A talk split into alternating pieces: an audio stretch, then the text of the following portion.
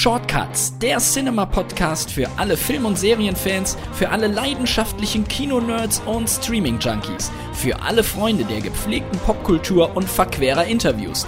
Direkt aus der Cinema-Redaktion im Hamburger Hafen, präsentiert von dem Mann mit der Conehead-Frisur, Philipp Schulze. Es ist wieder Shortcut-Zeit. Herzlich willkommen zum Interview-Podcast der Kino- und Streaming-Zeitschrift Cinema. Heute wird es musikalisch. Und zwar begrüße ich den Dirigenten Ludwig Wicki, der mit seinem Orchestra die Scores der berühmtesten Filmkomponisten aller Zeiten live auf die Bühnen dieser Welt bringt. Von John Williams bis Hans Zimmer, von Howard Shaw bis Ennio Morricone.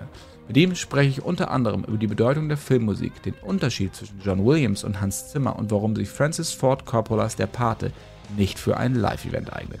Und nicht vergessen, ab sofort ist die neue Cinema im Handel erhältlich und darin erwartet euch unsere große Filmvorschau für das nächste Kino- und Streamingjahr. Über 120 Filme, von Blockbustern bis Independent Hits, von Dramen bis knallharten Actionern.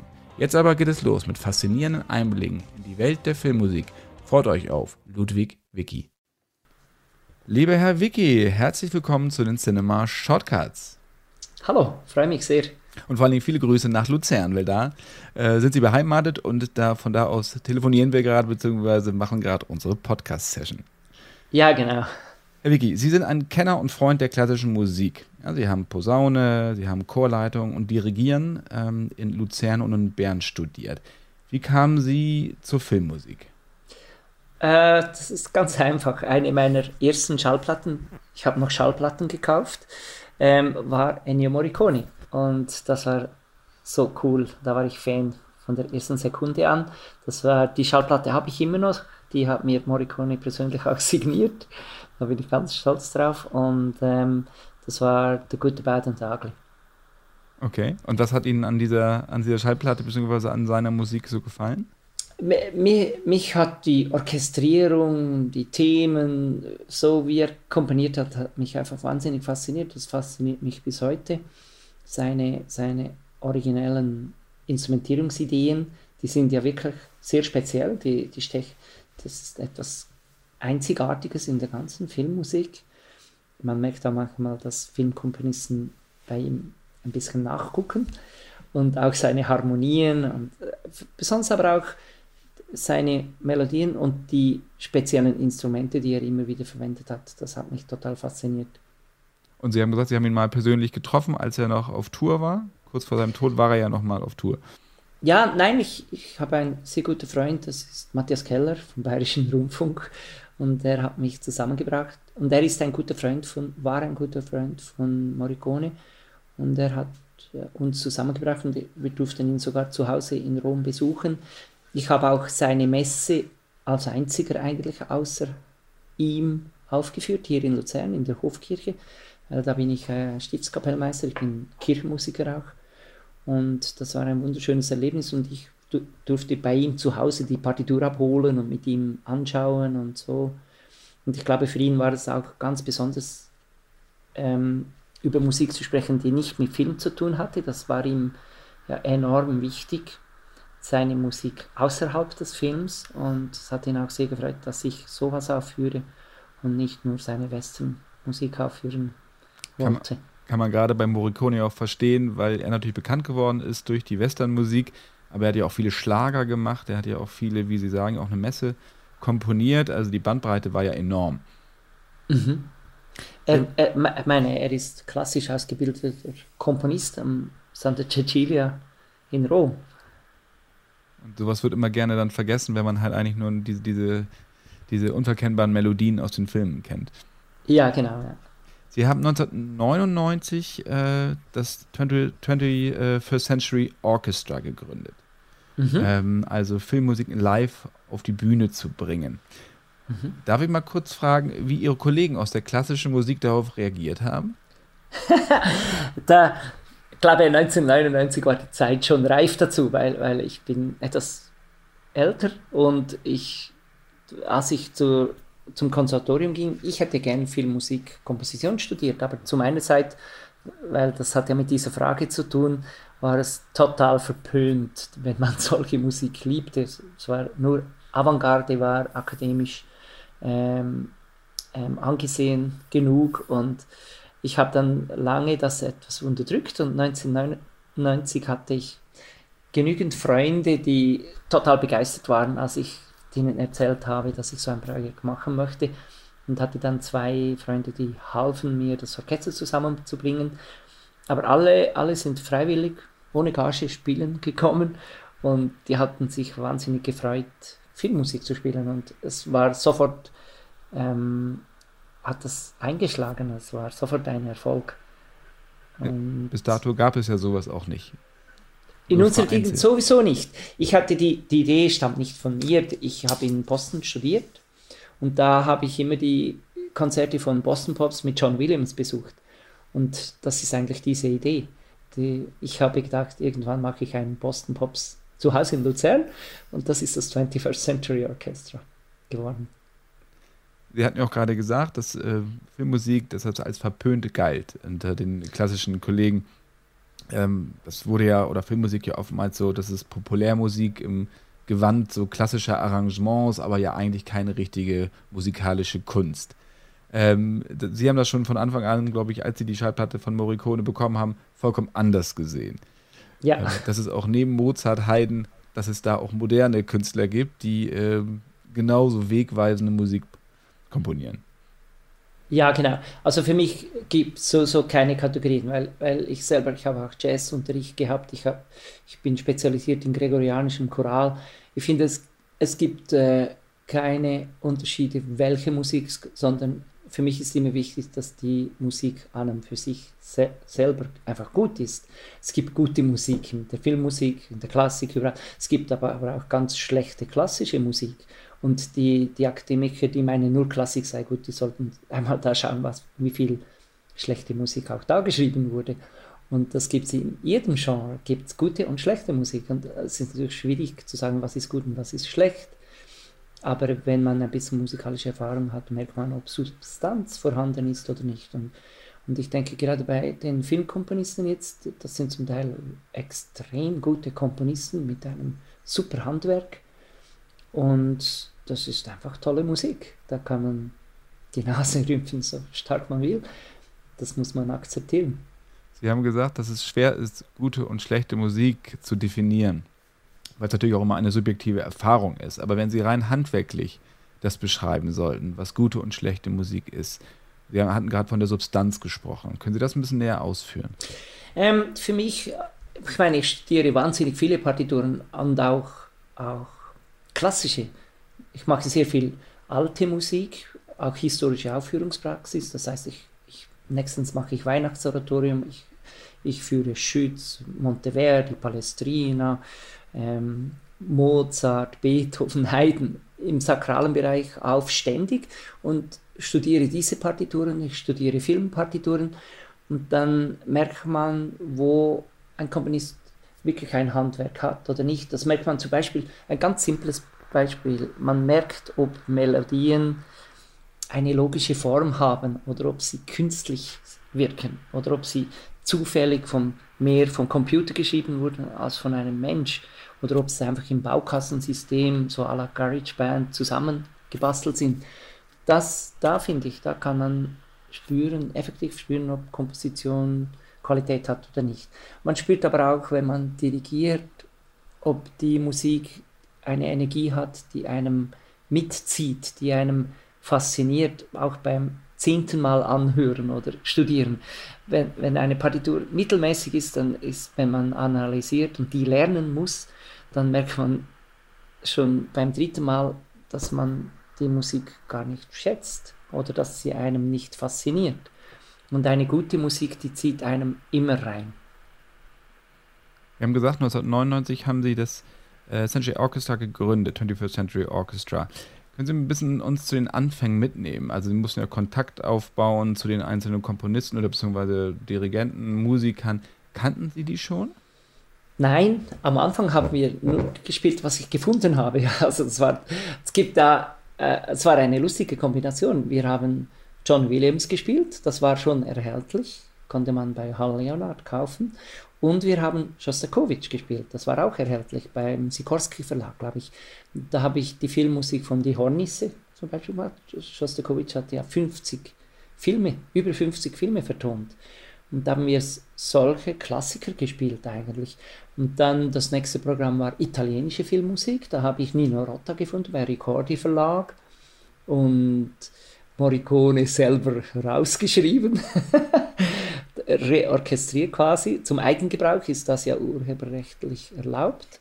Und so haben wir Programm für Programm zusammengefunden und James Bond haben wir auch Arrangement gefunden und Noten.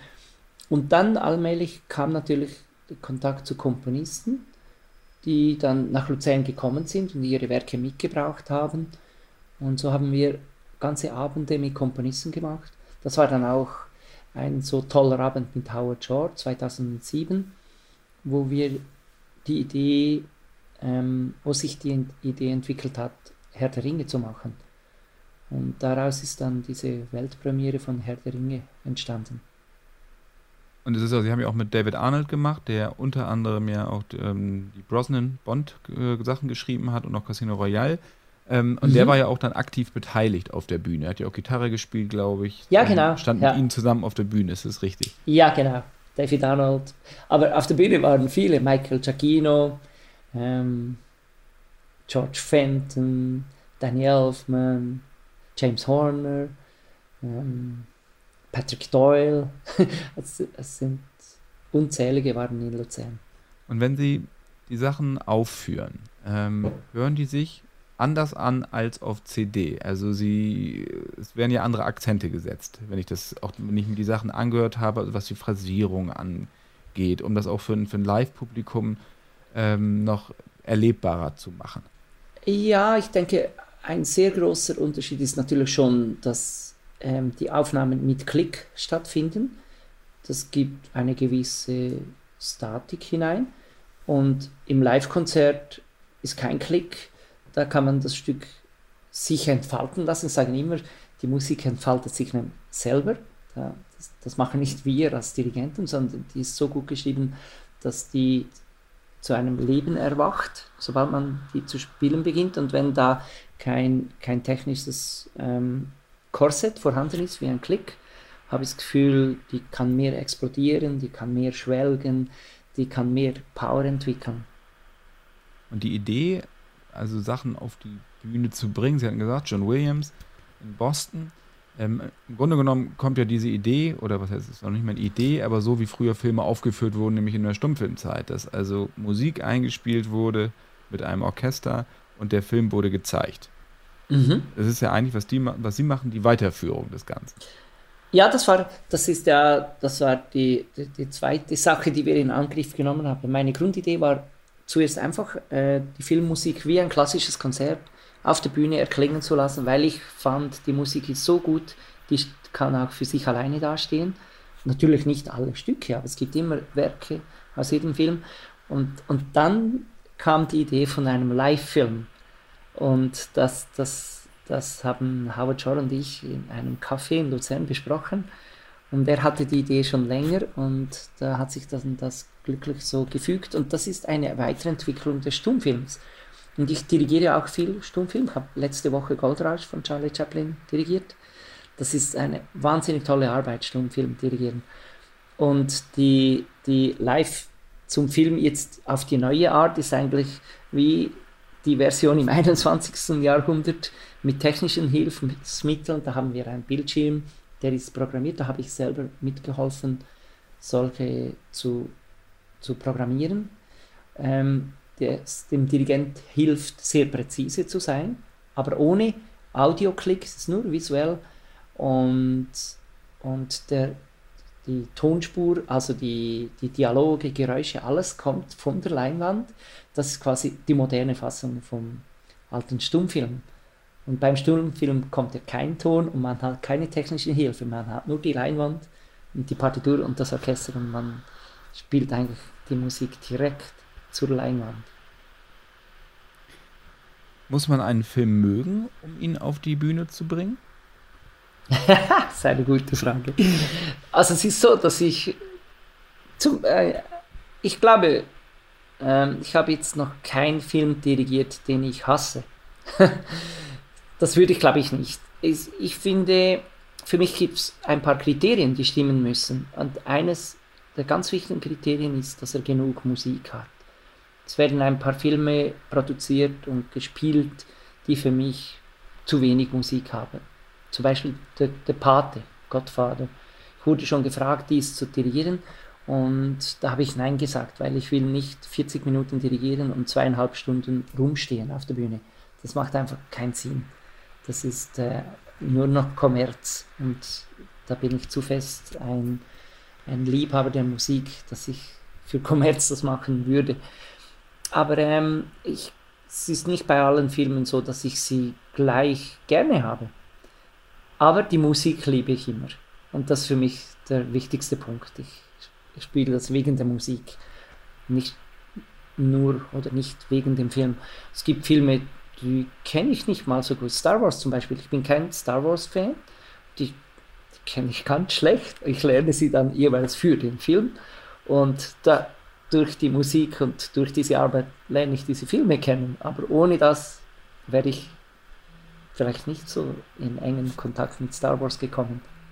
Das heißt also, John Williams Titelthema und den Imperial March und sowas haben Sie eigentlich vorher kennengelernt, bevor Sie die Bilder dazu kannten. Ja, genau. Ja. Aber wenn ich zum Beispiel Konzerte dirigiere, dann, dann schaue, schaue ich immer, dass ich irgendwo, ähm, da, dass ich die Filme anschaue und weiß, in welchem Zusammenhang die Musik steht und entstanden ist. Da habe ich mich immer drum bemüht. Das finde ich sehr interessant, weil ich bin natürlich mit Star Wars aufgewachsen, äh, kenne die Filme. Der Verhalten sagt sehr, sehr gut. Und äh, mit jemandem zu sprechen, der eigentlich die Musik vor den Bildern kennt. Was ist bei Ihnen, als Sie den Imperial March das erste Mal gehört haben? Haben sich da Bilder im Kopf ergeben? Nein. Also ich bin sowieso nicht der Typ, der, wenn er ein Stück hört, Farben sieht oder Bilder sieht. Ich höre Musik. Und die gibt mir Emotionen, aber keine Bilder. Und ist es so, wenn, äh, also Sie haben ja gerade gesagt, dass Musik nicht in allen Firmen gleichwertig eingesetzt wird. Also der Pater hatten Sie als Beispiel genannt wenn ich mir ältere Filme angucke, ist Musik sowieso nicht so allgegenwärtig wie heute. Also wenn wir Hitchcock angucken, gibt es viele Szenen, in denen keine Musik zu hören ist, wo die Szenen für sich stehen. Ähm, mhm. Was auch eine ganz besondere Filmerfahrung dann nach sich zieht. Heute entspricht nicht mehr so richtig den heutigen Sehgewohnheiten. Ähm, ich habe manchmal heute das Gefühl, dass viele Filme einfach zugekleistert sind mit Musik, ähm, um Emotionen vielleicht zu transportieren, die der Zuschauer eigentlich auch nur durch die Szene oder Dialoge hätte erfahren können. Wie gehen Sie damit um, wenn Musik zum Selbstzweck eigentlich eingesetzt wird? Das habe ich noch nie so empfunden. Ich denke, ähm, also meine alte Filme gibt es auch, äh, zum Beispiel Ben Hur oder so hat Filmmusik oder, oder so die Friedhofer Partituren, das auch in den 40er Jahren wurden ganze, ganze Opern fast komponiert zu den Filmen. Ähm, das war immer gemischt, mehr oder weniger. Ich, was ich äh, ein bisschen festgestellt habe, amerikanische Hollywood-Filme haben oft mehr Musik als englische Filme. Oder weil die englischen Filme mehr vom Theater, also Sicht des Theaters kommen vielleicht, denke ich, und Hollywood mehr aus nur aus der Filmsicht. Aber da weiß ich nicht, ob ich richtig bin mit. Das, ist meine, das waren meine Gedanken zu dem. Aber ähm, ich denke, Musik, wenn es so vollgekleistert ist, wie Sie sagen, das ist oft, ähm, glaube ich, eine zusätzliche, ähm, ich, muss anders sagen, ich habe mit Howard Shore viel über das gesprochen. Er schreibt Musik nach dem Klang des Films manchmal auch. Dialoge, Geräusche, so, da kommt noch Musik. Er hat mir einmal gesagt beim Dirigieren, hör auf den Klang des Films. Nicht schauen, sondern hören, was man hört, was gesprochen wird, was, der Film, der Wind rauscht, der Wasserfall plätschert.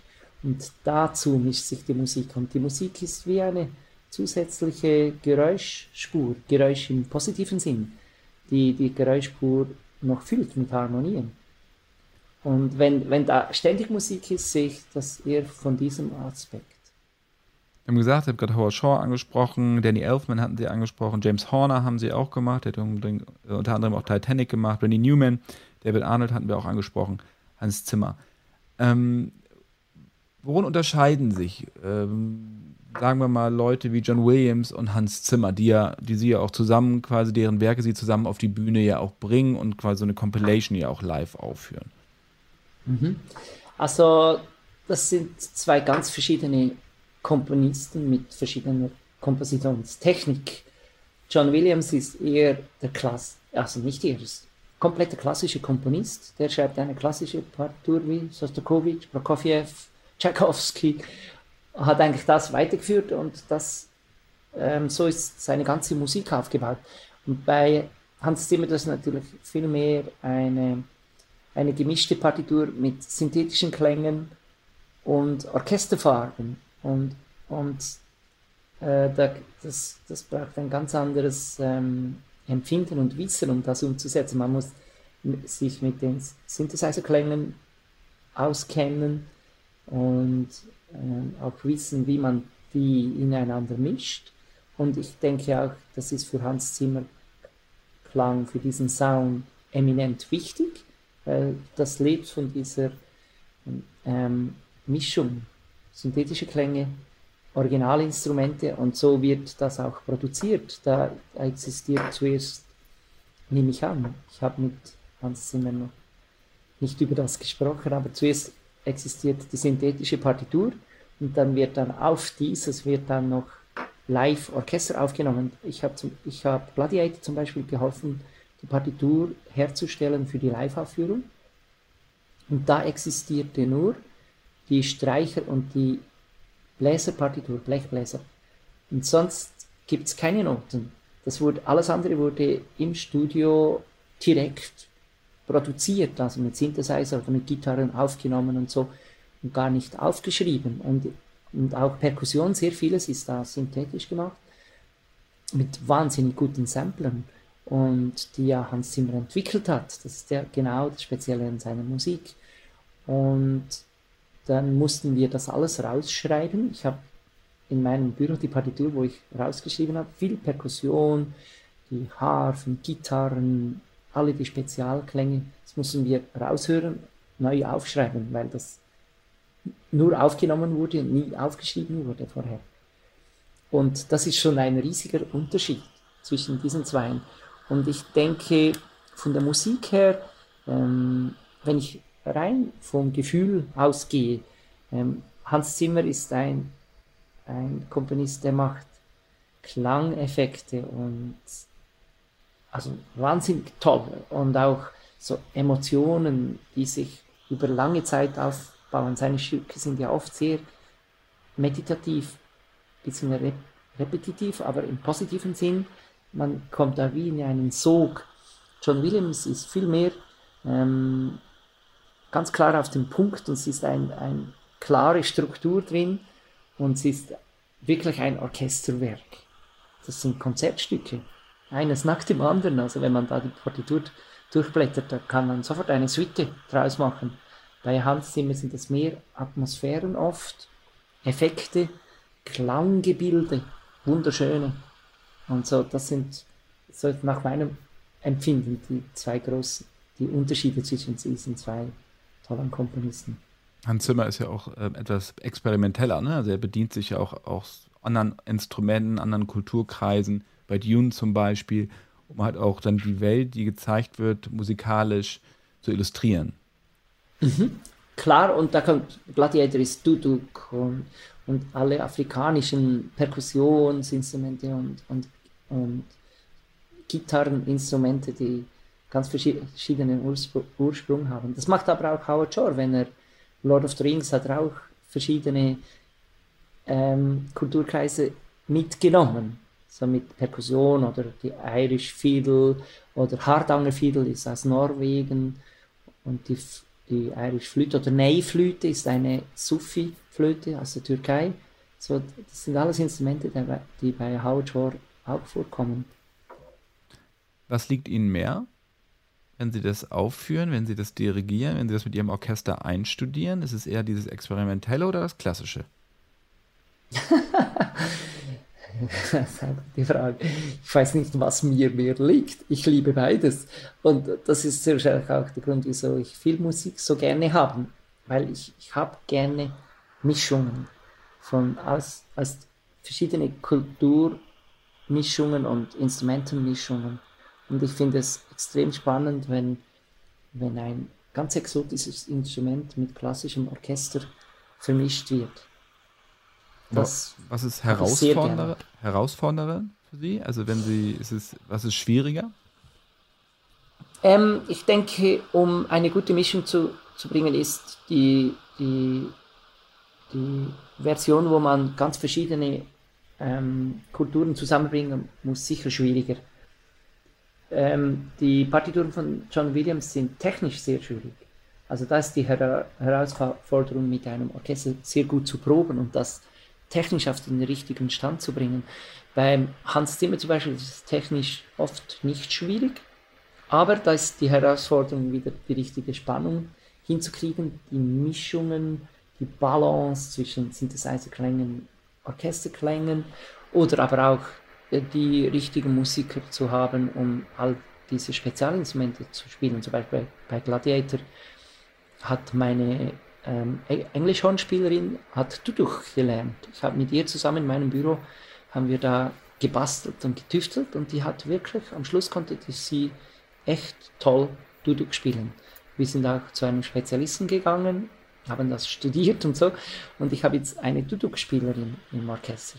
Und das ist natürlich schon speziell und meine Flötistin, die eine, die hat alle die, die Spezialinstrumente von Morricone, die, die die Ocarina und die Flöten, die es braucht für, für, für die gute Bad und Ugly und alles, alle diese und auch Herr der Ringe, die Whistle und so, die hat das alles auch gelernt und ich habe zum Teil geholfen, wir haben da geübt zusammen. Das ist die Her Herausforderung, dass man diese Klänge alle sehr original hinbekommt. Und das ist, das ist auch ein ganz wichtiger Punkt in meiner Arbeit. Ich liebe den Originalklang und ich kann Arrangement eigentlich nicht ausstehen. Wenn plötzlich ähm, zum Beispiel da ja ja mit, mit Klarinette gemacht wird oder so, das finde ich scheußlich, weil das Spezielle an den Filmscores sind diese speziellen Instrumente und die will ich auch auf der Bühne haben. Sind Sie mal an einem Instrument oder einer Ihrer Kollegen, Kolleginnen verzweifelt? ja, ja. Äh, also zum Beispiel Duduk, da kann man verzweifeln, weil da kann von einer Sekunde auf die andere eine Karte verstimmt sein und dann funktioniert gar nichts. Da, da kommt einfach die falsche Tonhöhe, wenn man das nicht im Griff hat. Und, äh, oder ich hatte zum Beispiel Zimballon, braucht es ja bei, bei Gladiator auch. Und da war, habe ich in, in Krakau, habe ich äh, Gladiator aufgeführt, wo Hans Zimmer als Gast dabei war. Und ich hatte einen wahnsinnig guten Zimmerlon-Spieler aus Budapest, aber er hat noch nie mit einem Dirigenten gespielt. Und er, er, hat fantastisch gespielt und wir haben jeden Tag geprobt. Und er hat einfach nicht verstanden, wie er jetzt nach meinen Schlägen spielen soll. Und ich musste wirklich, äh, einen Tag vor der Hauptprobe, habe ich ihm gesagt, es funktioniert nicht, habe einem Musiker in München angerufen, Komale, der mit mir die Weltpremiere in Luzern gespielt hat und habe gesagt, buch den Flug, Nachmittag um drei hast du einen Flug, komm nach Krakau. Und er ist gekommen und hat dann am Samstag diese Aufführung gespielt mit der GP. Aber da, das, da sind wir wirklich fast verzweifelt daran. Müssen Sie, wenn Sie die ähm, Sachen einstudieren, einproben für den Live-Event, für das Live-Event, müssen Sie quasi die Version, die sie spielen, absegnen lassen von den Komponisten, weil die sich teilweise ja anders anhört, wie ich eingangs sagte, als jetzt auf CD oder auf, auf Platte? Ähm, ich bin ja nicht nie der Produzent, oh nein, fast nie. Ich habe Winnetou produziert, weil Martin Böttcher ein to toller Freund von mir war. Und, aber sonst äh, arbeite ich mit, aber meistens ist in der Produktionsgesellschaft ist der Komponist selber der mitarbeitet oder sein Orchestrator. Aber nur meistens, zum Beispiel bei Hans Zimmer, das wurde nicht abgesegnet. Er, hat, er war dann im Konzert in Krakau und fand das toll. Ich glaube, er war begeistert. Aber er, glaube, er hat vorher die Partitur nie gesehen, die wir hergestellt haben. Und wenn ich mitarbeite, dann ich bin sehr penetrantisch unterwegs. Ich will, ich, arbeite Nächte durch, um herauszufinden, wie muss das tönen, dass es so tönt wie im Film. Das ist mir extrem wichtig. Könnt ihr uns ein bisschen hinter die Kulissen von so einem äh, Live-Event führen? Das ist ja ein riesiger logistischer Aufwand. Ähm, ich glaube, die, bei Harry Potter war die Leinwand schon allein ähm, 18 Meter. Im Hallenstadion, Ja, oder? genau. Ja, ja, ja. Also da, da mit dem habe ich zum Glück auch nicht so viel zu tun. das sind die Techniker und da gibt es tolle Leute. Also eigentlich, ähm, ja, ich habe selten erlebt, dass es nicht gut gemacht war. Also es gibt da super Techniker, die haben Leinwand und alle die Videosachen so fantastisch im Griff. Aber das ist ein, das wäre ein, ein Rockkonzert oder so. Da muss alles also besonders in Stadien, da, da, das ist eine wahnsinnige Logistik. In einem Konzertsaal ist das ein bisschen anders. Zum Beispiel in Luzern, da kann man eine Leinwand hochziehen. Das, da gibt es eine Einrichtung, weil man auch sonst Leinwände äh, braucht. Und man in den Anfangszeiten mussten spezielle ähm, Beamer in, in, in, den Kontrollraum gebracht werden, die mega groß waren. Und das hat sich jetzt die letzten paar Jahre immer mehr verkleinert zur Harddisk, weil, weil alles ist heutzutage möglich mit den Computern. Das war aber vor zehn Jahren noch nicht so. Das war ein riesen Aufwand, zum Beispiel Herr der Ringe aufzuführen. Und jetzt ist aber Herr der Ringe auch auf Festplatte. Man kann das im Kontrollraum bringen, man muss sehr gute Beamer haben. Und so kann das dann auf die Leinwand gebracht werden. Und natürlich braucht es je nach Film einen guten Soundingenieur, der die Sounds, die alle zusammenkommen, gut mischt. Das heißt, in einem Konzertsaal bin ich eigentlich nicht dafür, dass das Orchester verstärkt wird. Ich bin eigentlich dagegen, weil ich finde, es ist ein Live-Orchester, vielleicht nur punktuell, Spezialinstrumente und so. Und dann kommt aber der, der Dialog und die Geräusche kommen von der Leinwand, die Musik von der Bühne. Da muss man dann schauen, ob das sich gut mischt. Manchmal braucht man ein wenig Stützmikrofon im Orchester, dass man Orchesterklang auch ein bisschen in den Lautsprechern hat, damit es eine Einheit gibt.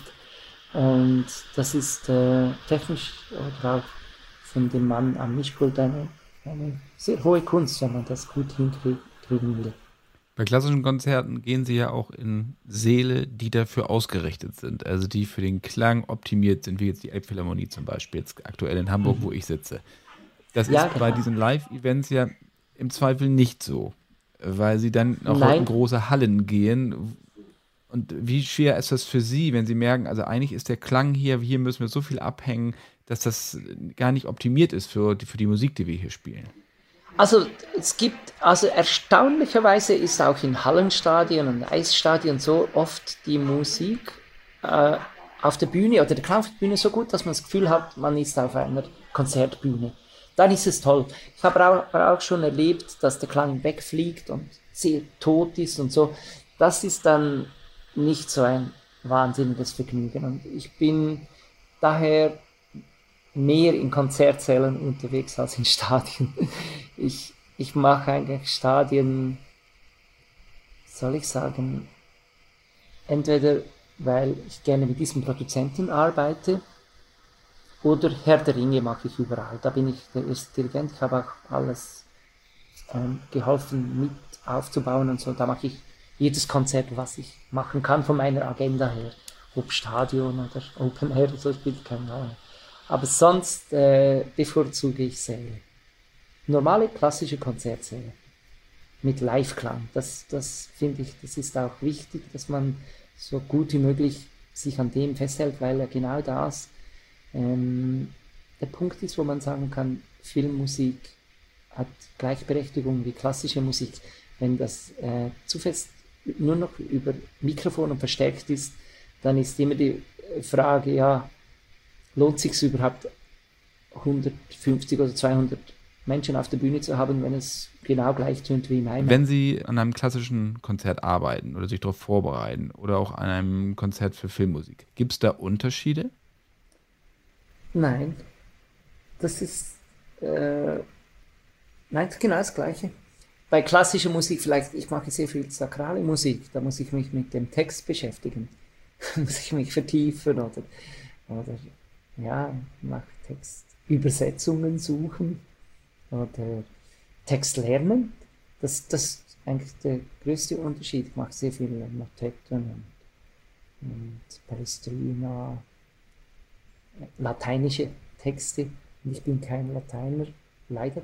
Das bereue ich sehr, aber ähm, lerne ständig dazu. Äh, das ist eigentlich der größte Unterschied. Aber eine Partitur analysiere ich genau gleich, ob es jetzt ein Schönberg ist oder ein Bach oder John Williams oder Hans Zimmer.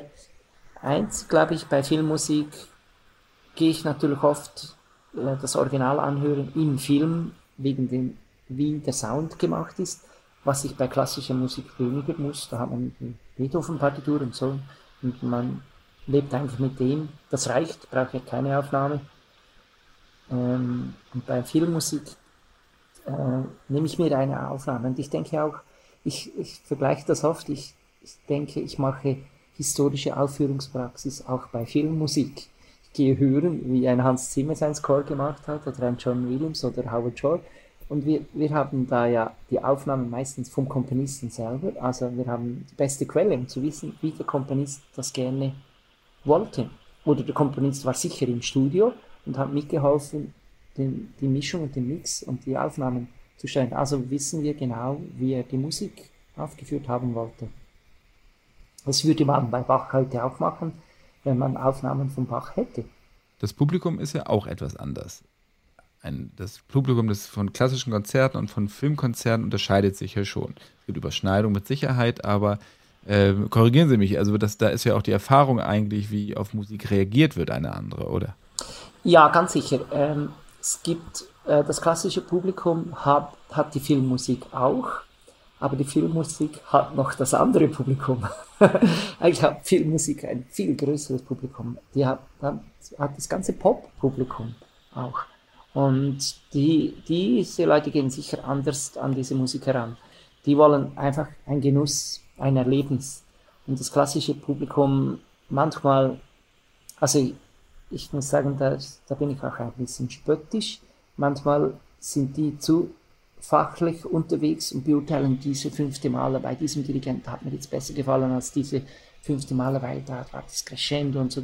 Manchmal wird da fachgesimpelt, wo ich sagen muss, hallo, eigentlich, das wäre wie wenn ich äh, mit einem Brückenbauer fachsimpeln würde. Ich habe keine Ahnung von Ingenieursprache oder Juristen oder so. Also das nervt mich manchmal am klassischen Publikum. Ich habe selber hm, sehr viel gespielt im Open, im Open House. Ich war selber im Symphonieorchester und wenn ich mir manchmal die Kommentare anhören muss vom Publikum, muss ich sagen, genießt doch einfach die Musik und lässt das Fachsimpeln dem Professionellen.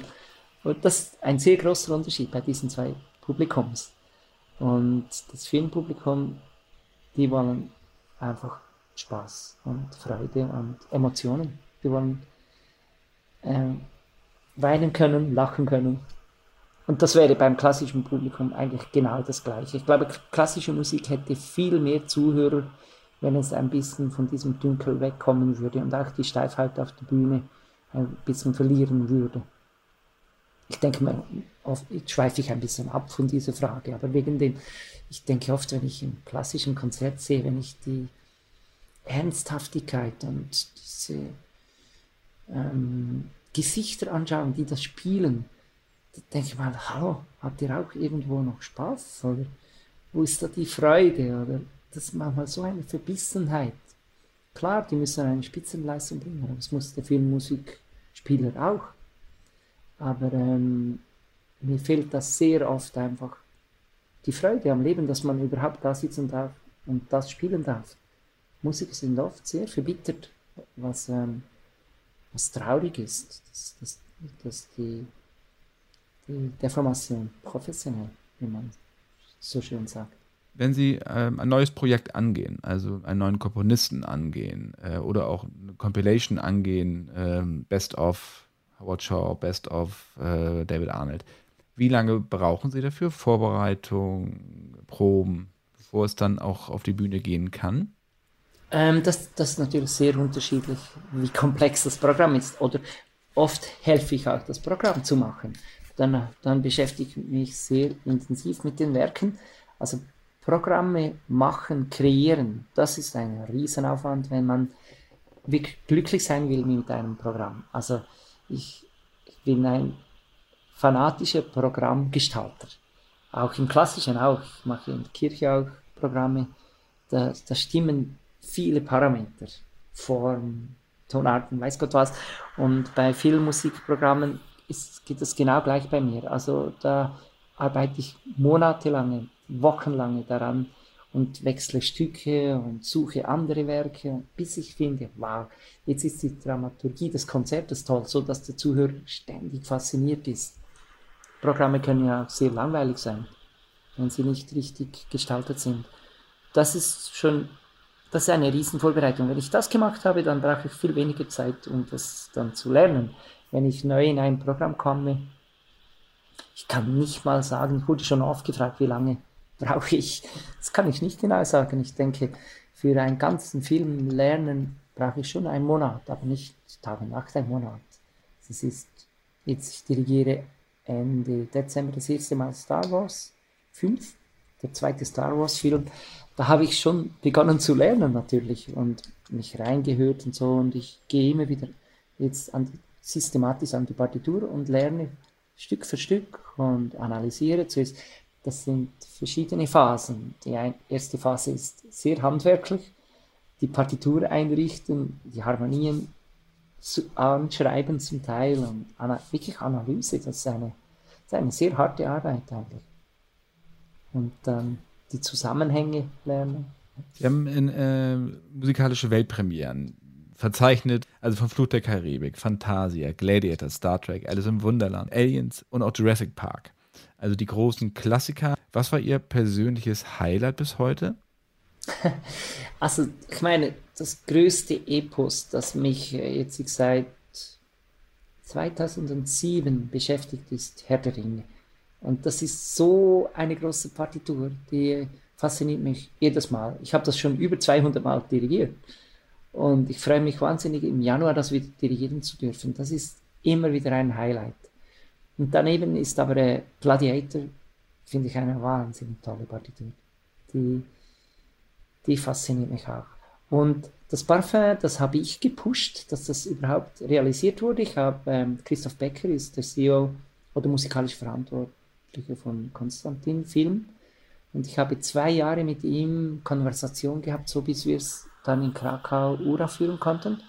Und ich liebe diese Partitur über alles. Die, die hat so diese Atmosphäre und die Chorstücke und alles, die ich wünschte mir, dass das viel mehr aufgeführt wird. Es wird leider sehr selten aufgeführt und diese Partitur würde ich sehr gerne öfters dirigieren.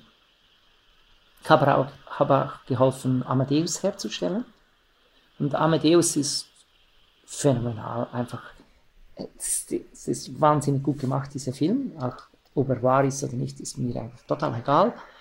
Hat sehr viel Humor und natürlich die tolle Musik von Mozart, die ist so gut platziert. Ich habe einmal gesagt, das ist wie perfekt komponiert für den Film. Die wurde so gut ausgewählt und eingepasst, dass man meint, das sei für diese Szenen komponiert worden. Das passt wahnsinnig gut.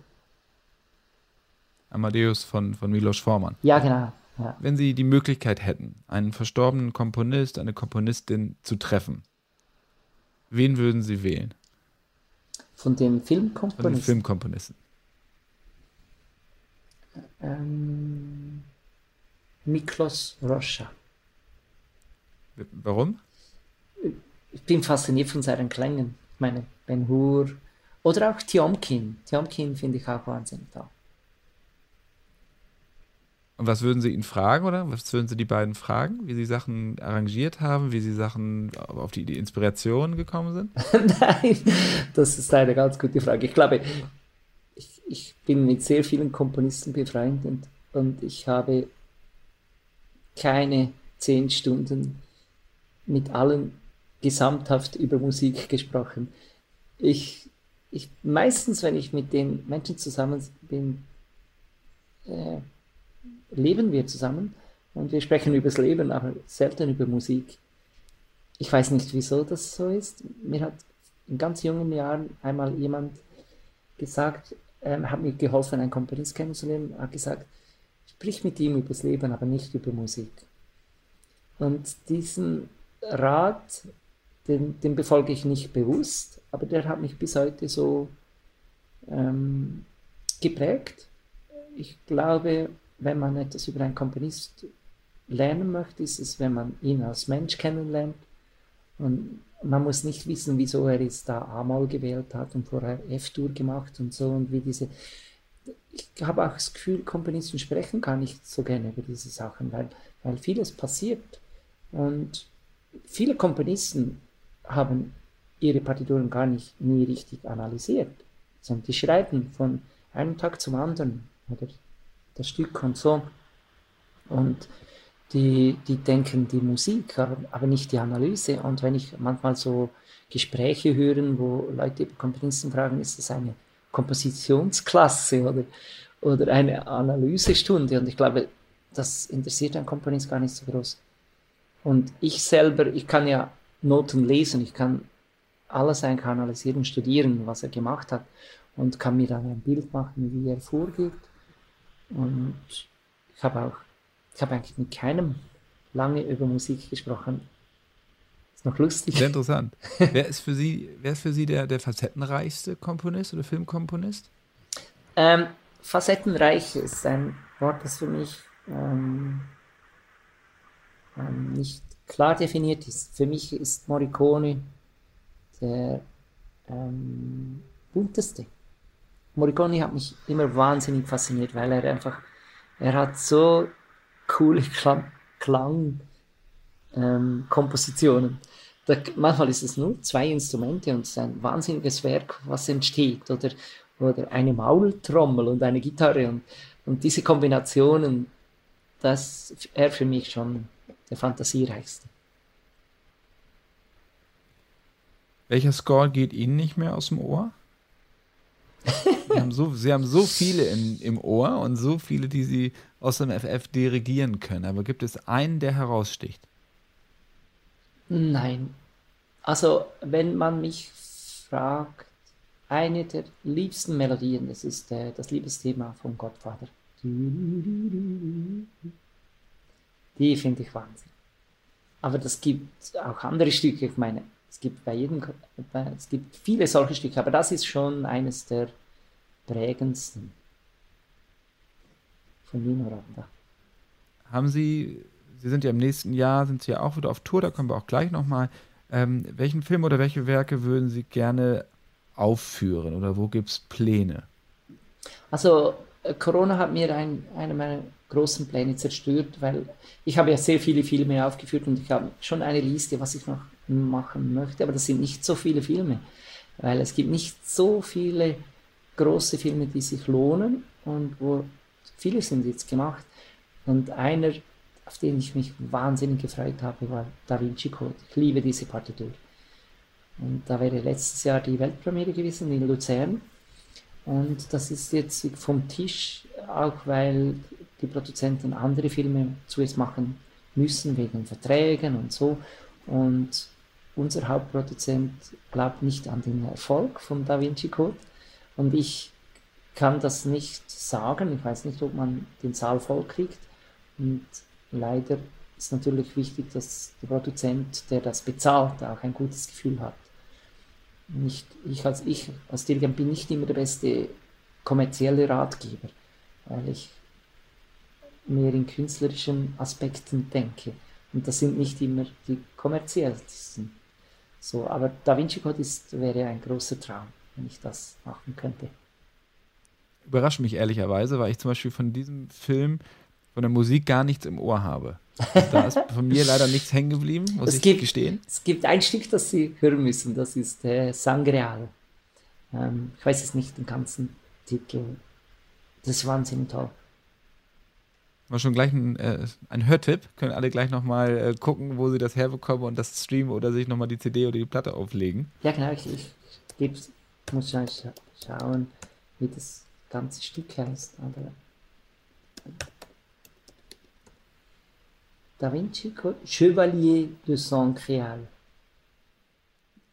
Also, ich hoffe, alle haben zugehört und äh, prüfen das gleich nochmal nach, bis auch das wirklich ein sehr eingängiges Stück ist. Aber ich vertraue Ihnen da natürlich mit Ihrer Expertise.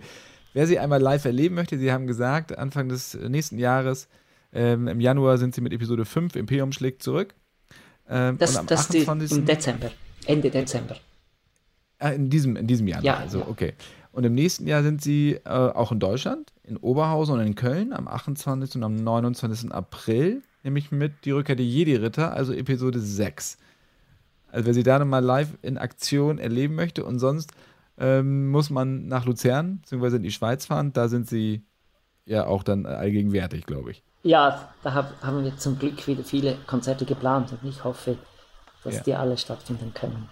Das hoffen wir auch und ich freue mich da auch sehr, Sie zu sehen. Sie sind dann auch in der Schweiz mit The Music of Hans Zimmer und John Williams ja. unterwegs. Mhm.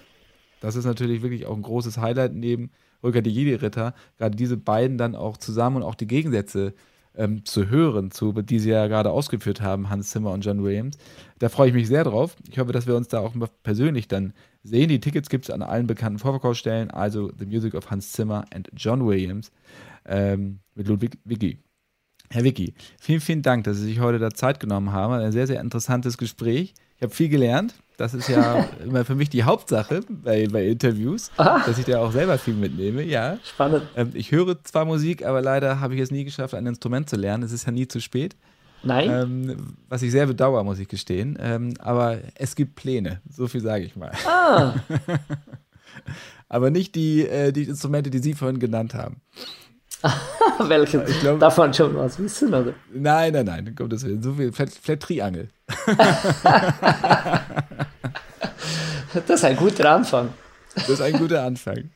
Ich danke Ihnen und viele Grüße in die Schweiz. Ich danke ganz herzlich. Hat mir Spaß gemacht. Vielen Dank.